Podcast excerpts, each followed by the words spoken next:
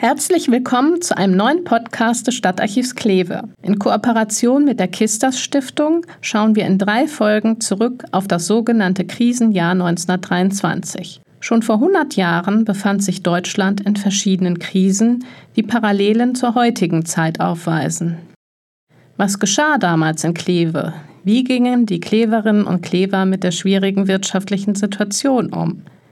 Wir werden über Verhaftungen, Proteste und Plünderungen berichten und dazu historische Quellen präsentieren. Ich bin Katrin Bürgel, die Leiterin des Stadtarchivs, und neben mir begrüße ich den Rezitator Marco Spohr, der aus den Quellen vortragen wird. In dieser ersten Folge geht es um eine Welle von Verhaftungen des damaligen Bürgermeisters und seiner Stellvertreter durch die Besatzungsbehörde. Aber wie und warum kam es überhaupt dazu?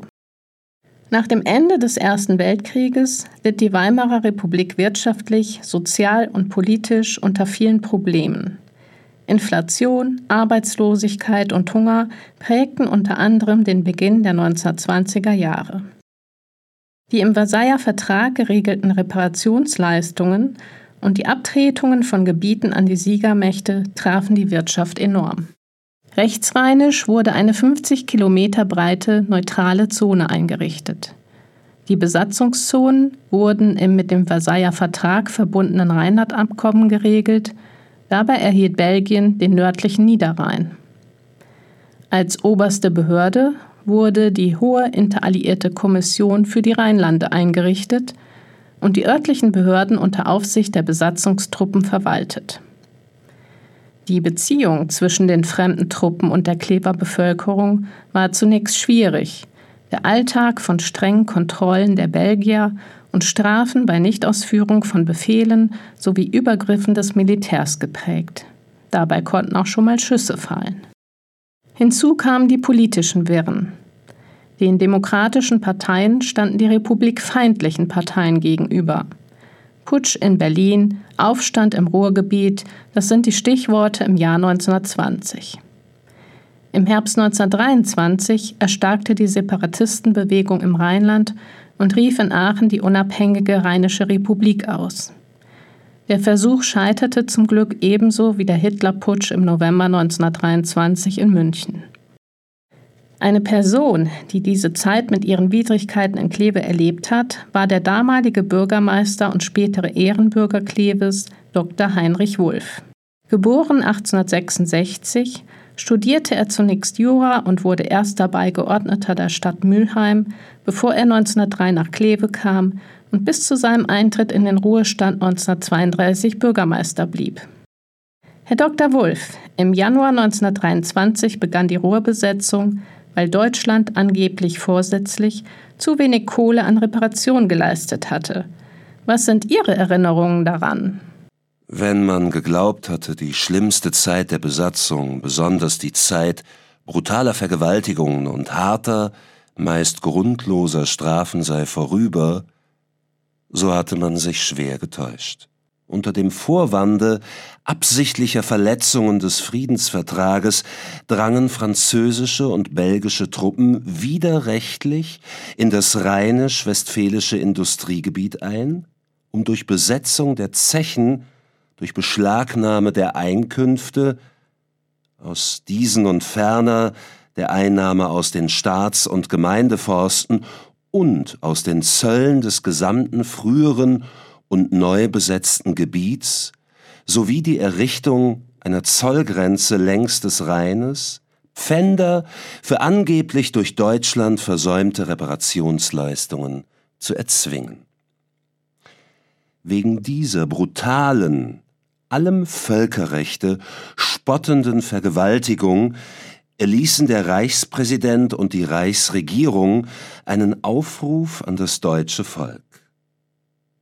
Sie wiesen auf die unsäglichen Leiden der besetzten Gebietsteile und auf die vernichtenden wirtschaftlichen Folgen für das ganze Vaterland hin. Sie ermahnten zur Ruhe und Besonnenheit unter Hinweis auf die felsenfeste Treue, die das besetzte Gebiet während der langjährigen Drangsale durch feindliche Truppen bewiesen hatten. Sie legten feierlich Einspruch vor aller Welt gegen diesen Vertragsbruch und gegen den Bruch des sittlichen Rechts des deutschen Volkes ein. Auf Anordnung der Reichsregierung durfte den Befehlen der Besatzung zur Durchführung der von ihr eingeleiteten Gewaltaktion keine Folge geleistet werden. Es musste vielmehr durch Nichtausführung der Befehle dem unerhörten Vorgehen der Franzosen und Belgier passiver Widerstand entgegengesetzt werden. Die Beamten waren gehalten, selbst bei Amtsentsetzung im Amte auszuharren und alles, was den Feinden die Durchführung ihrer Gewaltmaßnahmen erleichtern konnte, nach Möglichkeit zu verhindern. Wegen des passiven Widerstandes wurden auch in Kleve zahlreiche Personen mitsamt ihren Familien verhaftet und ausgewiesen. Auch Forstmeister Hasken und Forstangestellter Aschenbrenner weigerten sich, den Anordnungen der Besatzer Folge zu leisten. Dabei kam es am 26. Januar zu einem großen Protest. Hasken und Aschenbrenner wurden zum Bahnhof geführt. Dort sammelte sich eine große Volksmenge an, um ihren gerechten Unwillen gegen die Gewaltmaßnahmen der Besatzung kundzutun. Das Fahrpersonal des Zuges, mit dem die beiden Beamten weggeführt werden sollten, verweigerte den Dienst und koppelte die Lokomotive ab. Dies gab Anlass zu einer begeisterten vaterländischen Kundgebung der immer mehr angewachsenen Volksmenge, die das Deutschlandlied und andere vaterländische Lieder sang. Die Besatzung forderte mich auf, die Volksmenge durch Polizeibeamte zerstreuen zu lassen. Ich kam dem natürlich nicht nach. Schließlich konnte ich keine deutsche Polizei gegen deutsche Bürger einsetzen. Die Besatzung ließ nun Militär vorgehen, aber ebenfalls ohne Erfolg, weil die Soldaten, es handelte sich um ganz junge Rekruten, selbst Angst hatten. Die Menge zerstreute sich in Besonnenheit nach und nach von selbst. Im Laufe des Nachmittags wurde Forstmeister Hasken und Rendant Aschenbrenner mit dem Lokomotivführer Klein, der sich morgens geweigert hatte, den Zug nach Krefeld zu fahren, in einem Militärauto, ein Privatauto war in Kleve für die Besatzung nicht zu haben, nach Krefeld abgeführt. Wegen der Verhaftung des Lokomotivführers Klein legte das gesamte Klever Eisenbahnpersonal die Arbeit nieder und brachte damit den Eisenbahnverkehr von Kleve zum Stillstand. Die gesamte Bevölkerung sowie die Verwaltung und die Stadtverordneten haben gegen das Vorgehen der Besatzung Protest eingelegt. Das hatte auch für Sie persönlich Konsequenzen, Herr Dr. Wulff.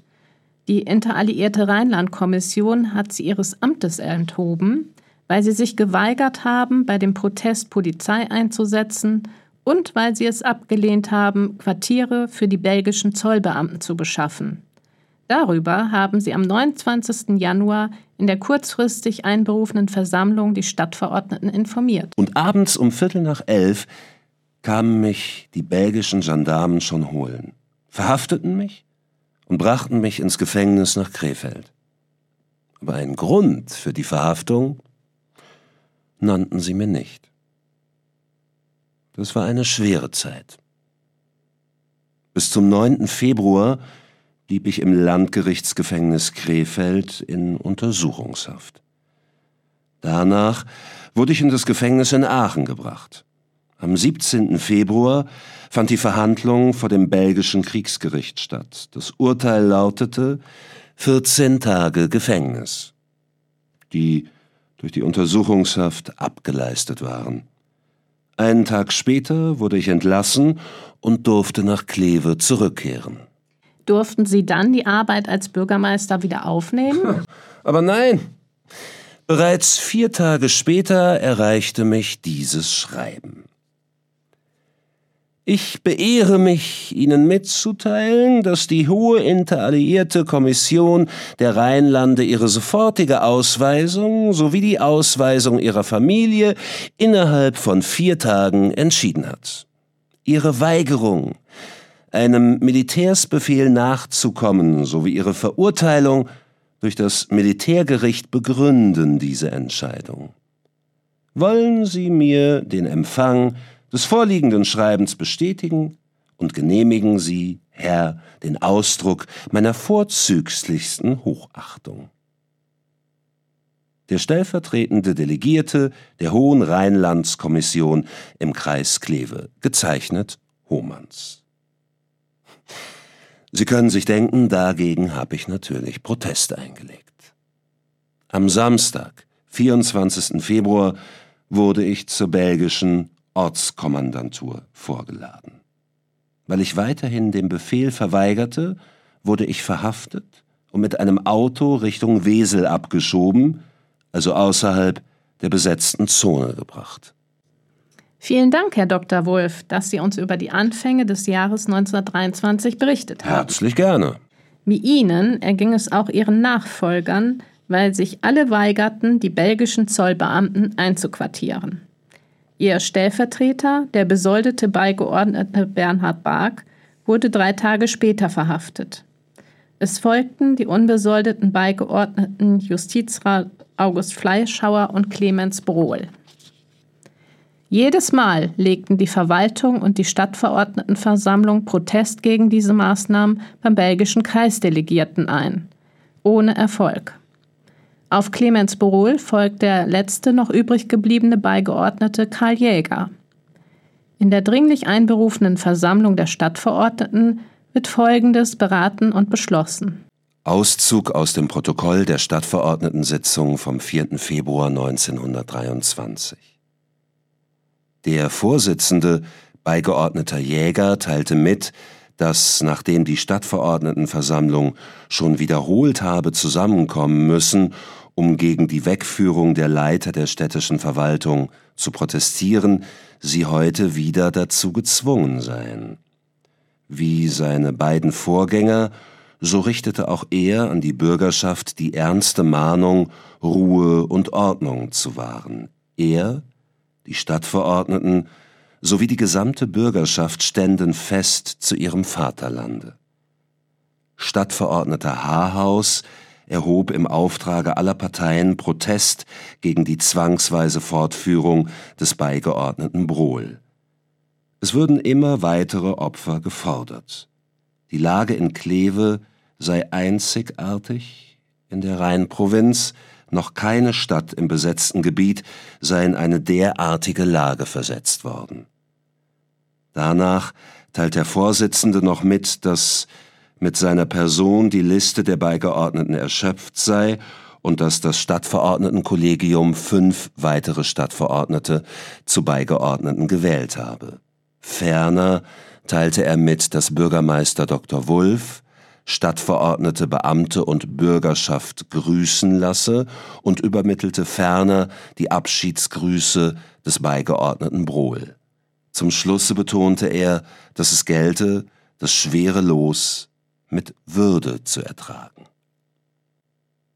Ich, Karl Jäger, gestatte mir noch zu bemerken, dass ich in der Requisitionsfrage auf demselben Standpunkte wie meine Vorgänger stehe, so dass ich damit rechnen muss, in aller Kürze ebenfalls verhaftet und abgeführt zu werden. Jäger wird im April verhaftet und im Mai zu drei Monaten Gefängnis und drei Millionen Mark Geldstrafe verurteilt, weil er die Belieferung der Quartiere belgischer Zollbeamter mit Einrichtungsgegenständen und Brennstoffen abgelehnt hatte. 11. April. Die sich an die Verhaftung des beigeordneten Jäger anschließende Protestversammlung der Stadtverordneten leitete Stadtverordneter Professor Kohn in Ermangelung eines gesetzmäßigen Vorsitzenden als Alterspräsident. Er schloss diese Sitzung mit den Worten des Dichters Storm. Der eine fragt, was kommt danach? Der andere, was ist Recht? Und darin unterscheidet sich der Freie vom Knecht. Otto Schmidt war der Sechste, der als neu gewählter Beigeordnete die Geschäfte der Stadt übernahm. Ausweisungen von Bürgermeistern und Behördenleitern waren zwar ein gängiges Mittel der Besatzungsmächte, um ihre Anordnungen durchzusetzen, aber dass fünfmal hintereinander der Bürgermeister bzw. seine Stellvertreter verhaftet worden sind, war selten. Insgesamt führt Dr. Wulff in seiner Chronik 61 Personen aus Kleve, hauptsächlich die Stadtspitze und Zollbeamte, im Zusammenhang mit der Verweigerung von Befehlen auf, die im Zeitraum Januar bis August 1923 verhaftet und überwiegend ausgewiesen wurden oder Gefängnis- und Geldstrafen erhielten. Während die Verhaftungen in erster Linie die leitenden Beamten und ihre Familien betrafen, litt die restliche Bevölkerung unter der schlechten Lebensmittelversorgung und der zunehmenden Inflation. Diese wurde durch die Finanzierung des passiven Widerstandes noch verschärft. Darüber berichten wir dann in der nächsten Folge des Podcasts. Jetzt bedanken wir uns ganz herzlich für Ihr Interesse und sagen bis zum nächsten Mal.